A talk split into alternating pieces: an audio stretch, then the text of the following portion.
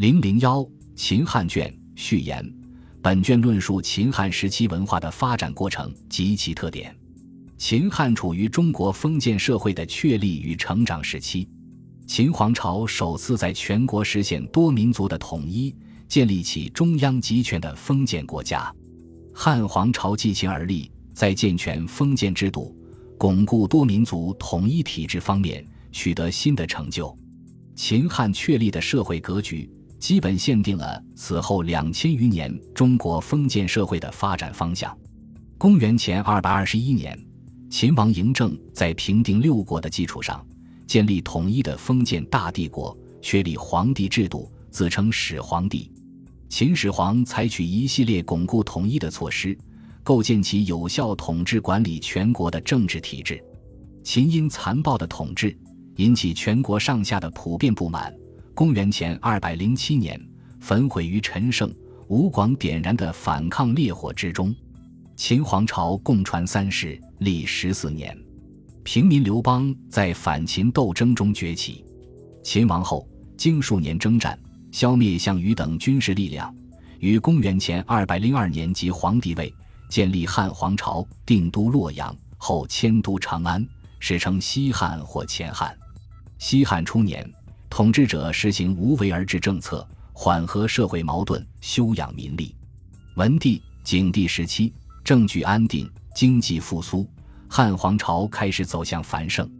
汉武帝对内全面兴革，对外大用甲兵，使大一统政局得到巩固，统一规模得以扩大，君主专制制度得到加强，但也严重消耗了国力民力。昭帝、宣帝及时调整政策。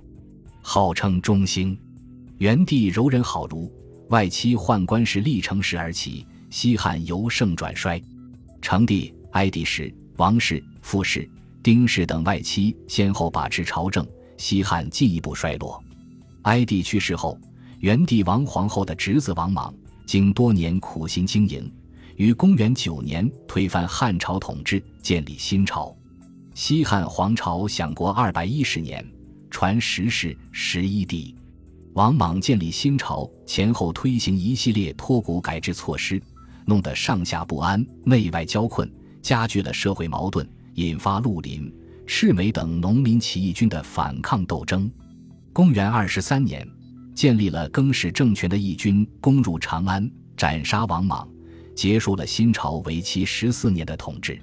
西汉宗室刘秀在推翻新莽政权的斗争中脱颖而出，陆续消灭更始政权及逐鹿中原的各军事集团后，于公元二十五年称帝，重建汉政权，建都洛阳，史称东汉或后汉。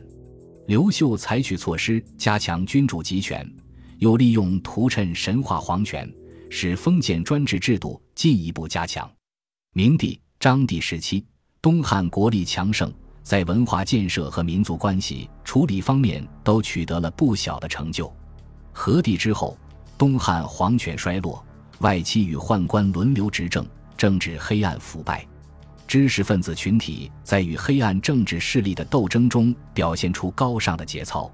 灵帝时，爆发黄金农民大起义，东汉政权风雨飘摇。少帝即位的公元一百八十九年。外戚与宦官在火并中同归于尽，军阀董卓入洛阳把持朝政，废少帝，立献帝。此后在军阀混战中，东汉名存实亡。其后逐渐形成曹操、孙权、刘备三大军事力量鼎立的局面。献帝被曹操父子挟持。公元二百二十年，曹操之子曹丕废献帝，东汉灭亡。东汉皇朝享国一百九十五年，传八世十三帝。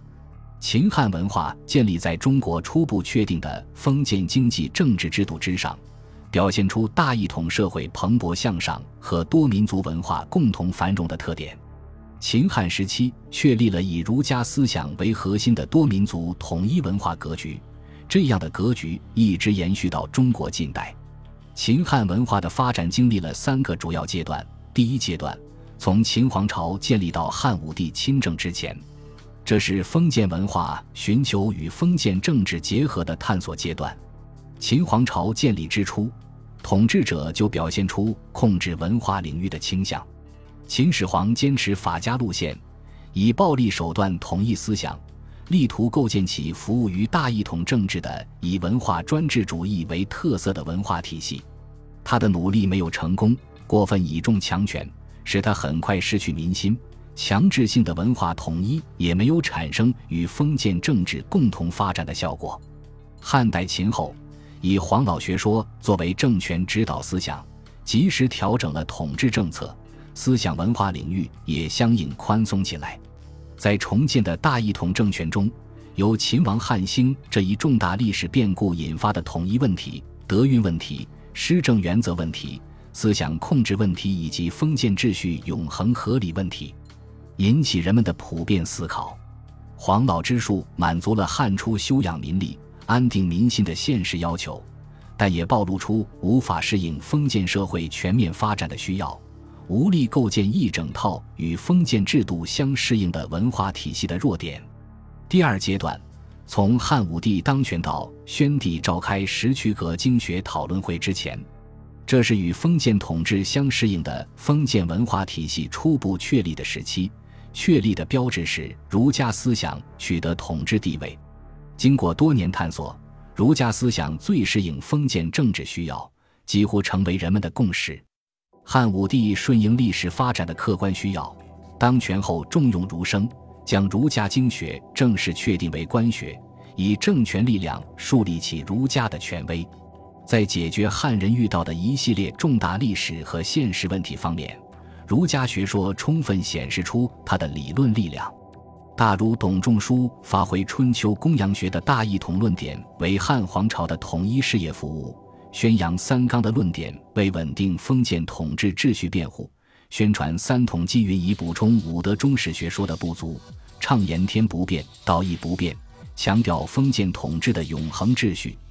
在儒家思想指导下，汉武帝在政权建设和巩固多民族。统一国家方面取得了很大成就，产生了深远的历史影响。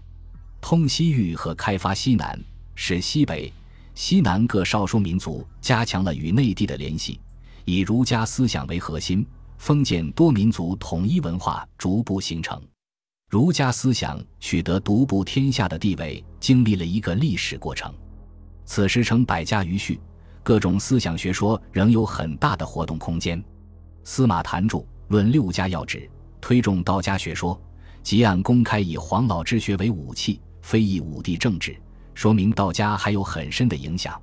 昭帝时召开的盐铁会议，反映了法家重功利主张与儒生物本思想的冲突。第三阶段，从汉宣帝石渠阁会议召开到东汉末年，这一阶段历史跨度较大，政治变故很多，但在文化精神上却没有发生根本性的变化。这是儒家思想进一步控制思想学术、封建文化稳步发展的时期。汉宣帝亲自主持召开石渠阁会议，以皇帝兼宗师、教主的身份裁决五经一统，是以皇权专制的儒学形式进一步控制思想的标志。